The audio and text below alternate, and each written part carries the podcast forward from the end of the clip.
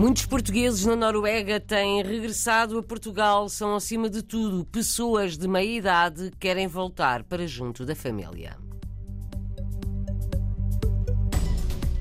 Na África do Sul, festa de passagem de ano no Clube Português da cidade do Cabo vão juntar-se à volta de 400 pessoas.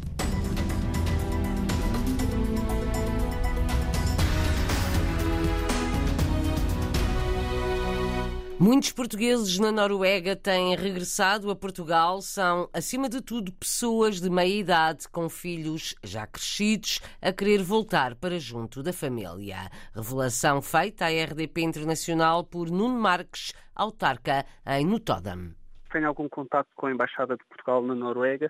Sei que há muitos portugueses eh, na Noruega a regressarem a Portugal. Por que é que será isso? A minha teoria é que os que estão a regressar já têm filhos adultos, já veem os seus pais a ficar mais velhos e também a nível profissional uh, já alcançaram aquilo que se calhar queriam alcançar quando emigraram para a Noruega. Então eles dão agora valor à, proximidade com, com, os pais, já estão, já estão velhinhos, se calhar já precisam mais de ajuda, já são pessoas ali na, na casa dos finais dos 40 anos, uh, no princípio dos 50 anos, pelo menos os que eu conheço, são essas as experiências que me transmitiram, regressam a, a Portugal e podem quase, de certa maneira, uh, manter o seu nível de vida e ficam mais próximos dos pais.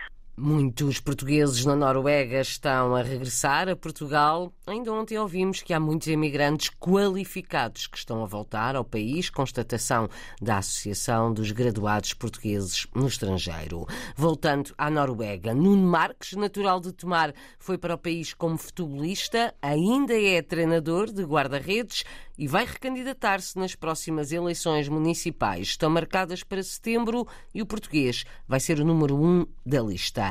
Nuno Marques é vice-presidente da Câmara de Notodam há três anos. A vida política, explica, tem-lhe corrido bem.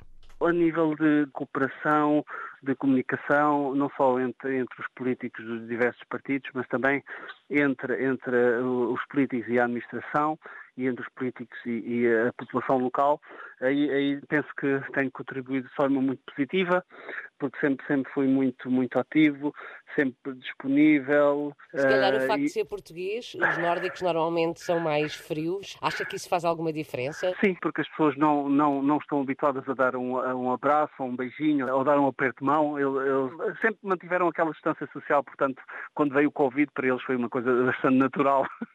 Mas se calhar também pelo facto do meu historial como futebolista fez com que colocasse em prática tudo o que aprendi do, do desporto, de trabalhar em equipa, de estar sempre aberto a, a novas ideias, independentemente de que partido uh, venha. Nesse aspecto acho que tenho contribuído de forma bastante uh, inovativa e, e, positiva a nível político. Vai recandidatar-se? Ainda não foi oficializado, mas sim, vou para mais um e último período como candidato depois depende dos resultados. Vai integrar-se numa lista ou vai candidatar-se à presidência? Uh, sim, sim, vou, vou, vou estar na lista e como primeiro candidato ou candidato à presidência do, do município, sim.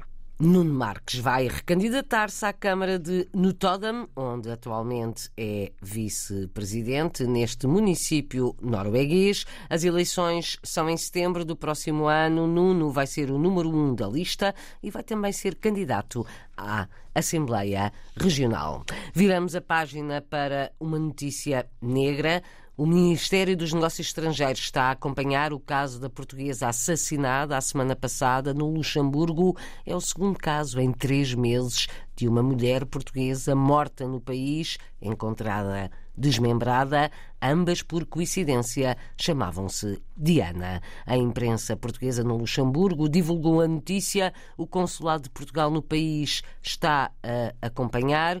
O Conselheiro das Comunidades, Rogério Oliveira, traz mais algumas informações à RDP Internacional. É extremamente grave o que aconteceu aqui no Luxemburgo. Uma nossa compatriota, a Diana, uma, uma pessoa excelente, uma grande trabalhadora. Como diz os títulos dos jornais hoje de manhã aqui no Luxemburgo, que morrer assim é digno de um filme de horror. Lamentamos a morte de mais uma jovem, de 32 anos, oriunda de Sour, perto de Coimbra, em contornos muito, muito macabros. Há um suspeito já, também de origem portuguesa, segundo diz as autoridades, uh, morava ali no centro da, da, da cidade de Luxemburgo. Passava-se logo alguma coisa muito, muito bizarro e que ela tinha decidido encontrar um outro apartamento, que iria mudar desse apartamento agora no princípio de janeiro. Uh, segundo dizem, o próprio apartamento que ela morava atualmente pertencia ao tal senhor que acabou por, por, por, por matar, que é um português. E também há um outro, uma outra pessoa metida na situação, o atual companheiro da Diana. Está hospitalizado, não chegou a morrer. O, o suspeito, segundo dizem, está, está preso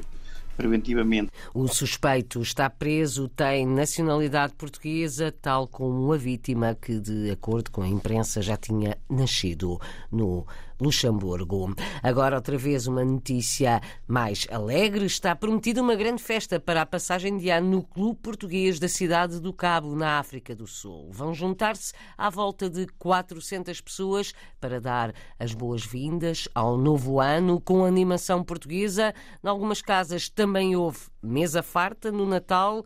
Rui Santos, da Academia do Bacalhau, antigo bacalhoeiro, conta como foi a sua ceia e a festa que aí vem. A comunidade reúne-se aqui no Clube Português, a Associação Portuguesa, que é, por assim dizer, a nossa sala de estar. Temos um conjunto português, temos aqui cerca de 400 pessoas presentes nessa noite de sábado para domingo. É uma noite tipicamente portuguesa, com música portuguesa, com um menu português também, com carnes assados. E vou estar, claro, eu represento a Academia do Bacalhau, tenho as minhas responsabilidades. O que é que me conte? Como okay. é que se passa o Natal na África do Sul em okay. tempo de verão, não é? É o pico do verão. A África do Sul fecha as portas a quase por um mês por essa altura do ano. Ou seja, as nossas, que nós chamamos férias grandes em Portugal, aqui passam-se em dezembro. A maior parte das indústrias fecham e também fecha muito com esses. Os sul-africanos não têm esta cultura do bacalhau, nem têm tão pouco a cultura da ceia. Eles festejam o dia de Natal no dia 25. Reúnem-se com os seus amigos, com, seus, com as suas famílias, fazem o chamado Churrasco. que em português é exatamente churrasco. Tem a tradição do porco também assado no forno ou grelhado, mas não tem a nossa tradição do bolo rei. Mas os portugueses mantêm as tradições de Portugal? O que os madeirenses fazem na noite de Natal é ir à missa do galo e depois da missa do galo reúnem-se as famílias e usam comer uma canja. Mas na sua casa houve bacalhau e bolo rei? Sim, claro, claro. Isso é uma tradição infalível. Ou não tivesse sido eu bacalhoeiro de 26 anos. Fizemos o bacalhau, para os que não gostam muito de bacalhau, os mais novos, bacalhau com natas, torta de bacalhau, portanto, bacalhau é, é, o prato principal dessa noite.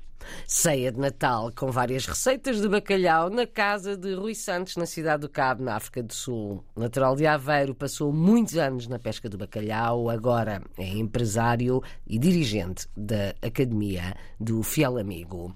Na Venezuela está a decorrer o terceiro encontro virtual de escritores lusófonos, desta vez presta homenagem a Agostina Bessa Luís. O encontro começou começou ontem, é apresentado como um evento que marca a agenda cultural do final do ano. Todos os dias, às 5 da tarde, hora local, 9 da noite, em Lisboa, ouvem-se escritores de língua portuguesa e fala-se de Agostina. São quatro os autores convidados do Brasil, Macau, Moçambique e Portugal. Mais logo vai ser a vez de Afonso Reis Cabral, autor português com 33 anos e já com vários prémios. O encontro virtual de escritores lusófonos a partir da Venezuela prolonga-se até sexta-feira.